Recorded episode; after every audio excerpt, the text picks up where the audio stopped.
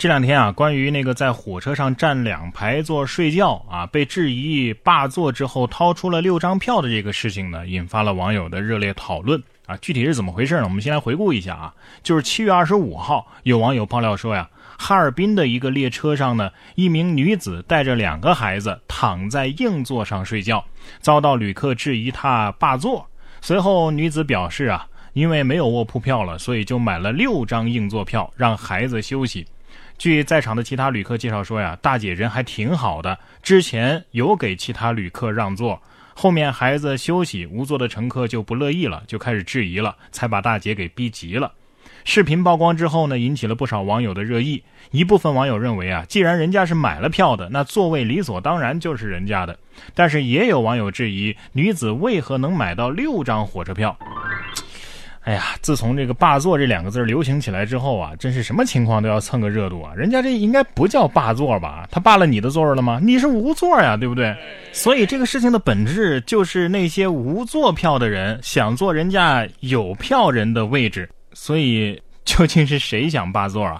至于用别人的身份证买票的这个问题呢，也有律师出来说了，只要那个票和身份证的主人啊愿意让这个人坐这个座位，即便票上的那个名字的那个人没有到现场，也有权利把自己的权益转让给持票人，这在法律上也是没有问题的。还有网友质疑说呀，那我是不是买了一节车厢的这个车票，那就不能让别人再进这个车厢了？当然是啊，你相当于是包了这节车厢了，有什么问题吗？就像是看电影包场了。难道说一个我不认识的人啊，没票的人也可以随便进我这个包场的场地看电影吗？至于浪费公共资源啊，浪费铁路资源这方面的质疑，那是铁路部门的事情，跟这个拿了六张票的这个大姐没关系。人家大姐是按照你们的规则啊，正常操作的啊。外人你除了酸一下，真的没法说人家什么。而且你没座的人可怜，人家大姐带两个孩子，那两个孩子到了半夜睡不了觉就不可怜吗？不过下面这个孩子啊也挺可怜的，刚写完的暑假作业被狗给啃烂了。妈妈说没关系，咱们再来一本。七月二十号，湖北襄阳，李女士发现自己孩子已经写完的暑假作业被家里的狗啊给啃烂了。孩子知道之后倒是很开心啊，以为这样就不用给老师检查了。结果呢，妈妈竟然联系老师，又订了一本暑假作业给孩子。这个暑假作业是小孩子的，啊，是小孩子，而且已经做完了的暑假作业。当时是一个什么什么表情啊？看到作业被撕狗狗撕掉了，他还有点幸灾乐祸，感觉作业被撕了就不用拿去被老师给老师检查。结果我们从老师那里又订了一本，回来他又重新做。哼，听到了吗？这这这说的是人话吗？孩子能承受这么重的打击吗？狗子有没有跟着孩子说？这样，去跟你妈妈说你的作业被我啃了，啊，看他信不信啊？孩子说：“嗯，他他信倒是信了，但是他说恭喜我中奖了，奖品是再来一本。”然后狗子说：“哎，我说当初我应该咬你的手，你不听啊，现在好了，行了，等假期结束我再帮你啃一次吧，嗯没有下次喽。”同样是孩子放暑假的事儿，下面这个萌娃啊是太想上幼儿园了，结果呢离家出走，奶奶说呀。他九月才该去上幼儿园呢。七月十六号，上海的一位萌娃走失之后啊，被送到了派出所。孩子非说自己啊正在上幼儿园，还要带民警去参观。幼儿园的保安却说呀，我们幼儿园没有这个小朋友。孩子的奶奶赶到之后啊，民警才知道是孩子到了九月份才会去上幼儿园，可能是太想上幼儿园了，所以就走丢了。那时他还太年轻，不知道生命中所有的馈赠。早已暗中标好了价格。试问，谁又不想一觉醒来发现自己还在上幼儿园，而不是现在这样一个被生活毒打的社畜呢？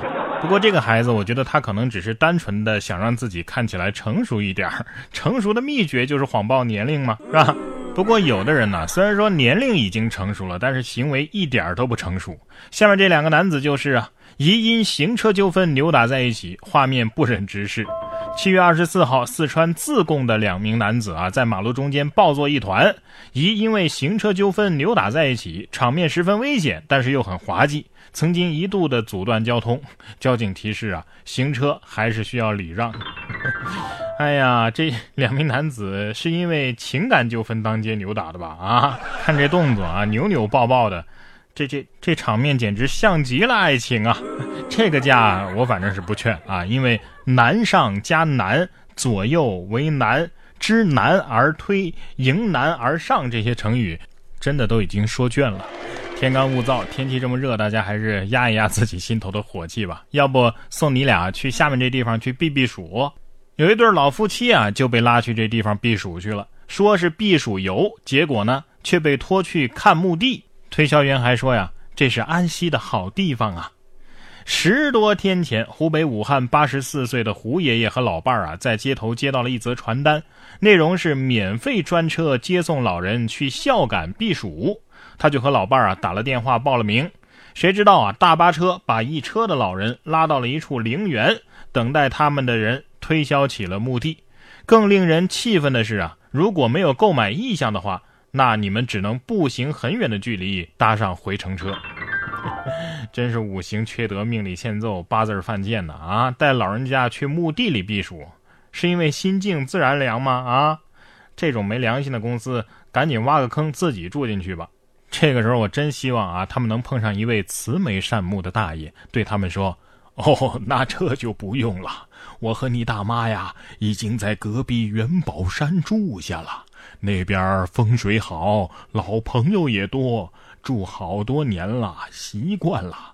小伙子，我们聊得很是投缘嘛。晚上我们来接你去底下玩玩啊，这辈子。”你就别回去了。不过在这里啊，还是要提醒大家，特别是老年朋友啊，像这种免费团，那基本都是骗子的陷阱，哪有这种免费的好事啊？所以有句话呀，说的是真的很有道理啊。老人家呀，只要坚持不占小便宜，就可以躲避市面上百分之七十的骗术。哎，如果再能做到听儿女的话不固执的话，那剩下的百分之三十也能躲得差不多。不过交通事故就没那么好躲了，有时候你不撞人家，人家来撞你呀。你看下面这位男子啊，就把警车给撞了，不光撞了，他还逃逸。警察一抓呀，嚯，他这车里有二百七十三公斤的毒品。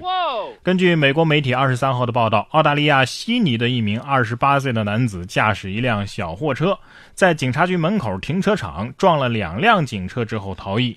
警方在一小时之后啊将其拦下，发现这车上有十三个纸箱，每个纸箱内装了二十一包冰毒，总重量近六百磅啊，呃，就是二百七十二公斤呢。按照街头黑市的价格，这一车的冰毒啊，总价超过一点四亿美元。哎，如果每个毒贩都能这样的话，那世界将变成美好的人间呐！我怀疑你是个卧底，是不是？但是我没有证据啊。如果现场是这样的话，就好玩了。警察说：“我怀疑你们撞了警车，肇事逃逸，这是罚单。”然后毒贩甲说：“嗨，吓我一跳，我还以为你们发现我车上的毒品了呢。”然后毒贩乙说：“我就说偷来的车不能开这么快吧。”然后毒贩丙说：“主要是刚才把那几个下线给撞死了呀，不开快不行啊。”